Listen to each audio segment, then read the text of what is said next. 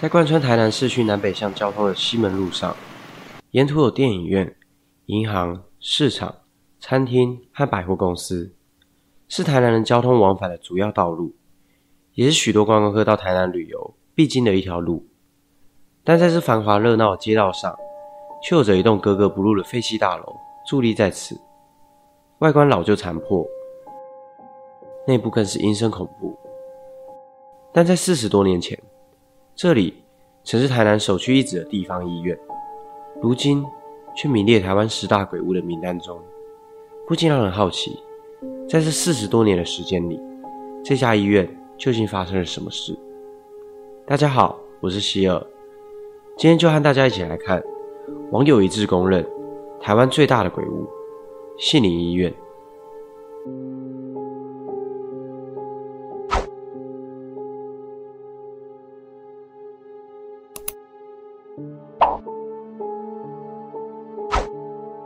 一九七五年，杏林综合医院盛大开业，由当时台南著名的外科手术权威黄生川医师担任院长，并与另外两名许姓、吴姓医师三人共同经营医院。在那个遍地都是农田和矮房子的年代，这栋七层楼高的医院成为了当时最高的建筑。院长的医术了得，深受时任台南市市长张立堂的信赖，并赠予匾额祝贺。杏林医院也让许多台南市民得到了更好的医疗照护。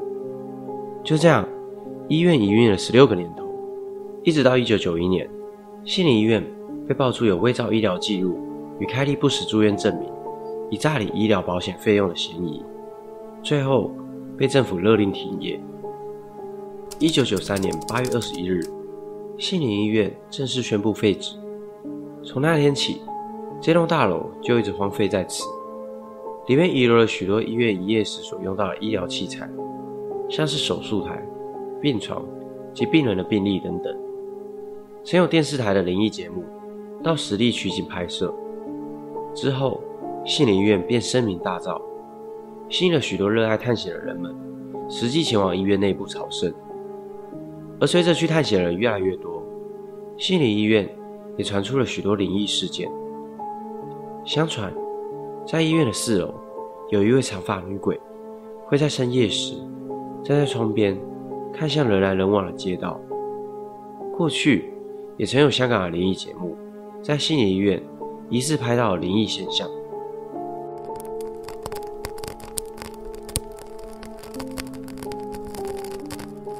二零一二年，香港有个外景灵异节目《怪谈游客止步》，拍摄团队。经常走访世界各地有闹鬼传闻的地方，而这一次，他们来到了位于台南的心理医院，并带着两位有阴阳眼的孩子，一起在医院内一探究竟。虽然是在白天录影，但还是看得出来，女主持人非常惶恐不安。当团队离开后，竟发现摄影机似乎拍下不寻常的画面。当团队在四楼的时候，摄影师打开了一扇房门，突然间，有一个白影从镜头前飘过，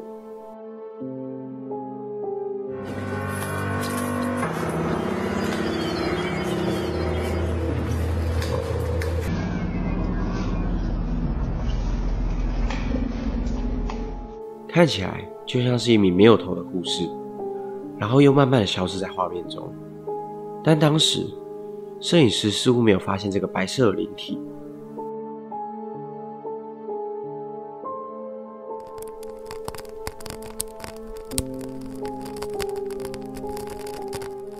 二零一六年，曾有两名少年在深夜时分前往已经荒废二十三年的悉尼医院试胆，并在地下室通往停尸间的太平门前打卡拍照。随后，其中一人的电话响起。是一通不明的来电，他将电话接起，却听到电话的另一头用一个极其痛苦的声音对他说：“快来救救我！”男子吓得立即挂断电话，而电话又再次响起，又是那通不明的来电。两人马上逃离了现场，到附近的派出所报警，但警方推测，很有可能是两人打卡上传照片后。遭到友人的恶作剧。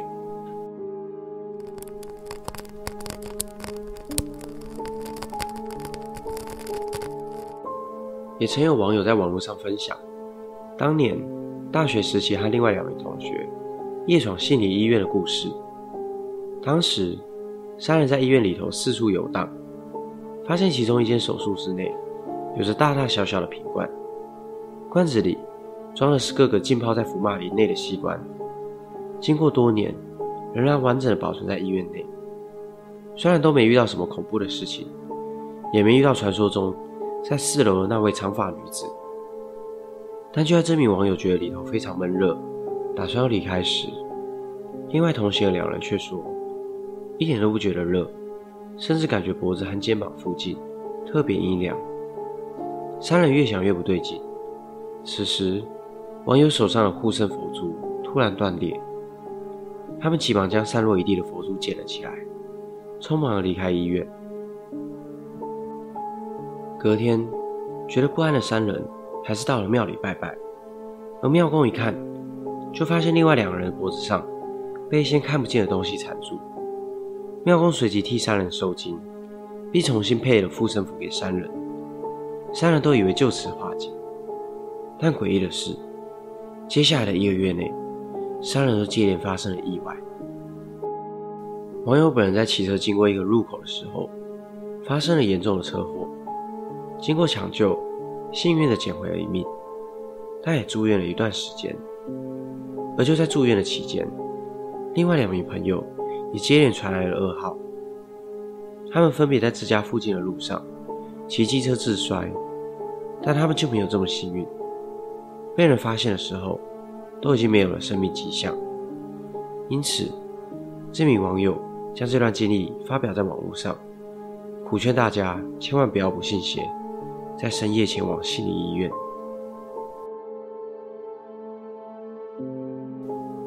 心理医院在荒废了二十六年之后，在二零一九年终于找到买家愿意接手。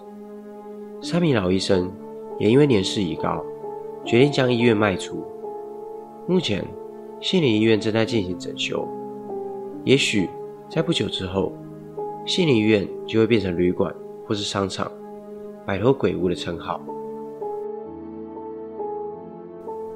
今天影片就到这边，喜欢今天影片请帮我按赞。如果你还想看更多都市传说，也欢迎订阅我的频道。我是希尔，我们下次见。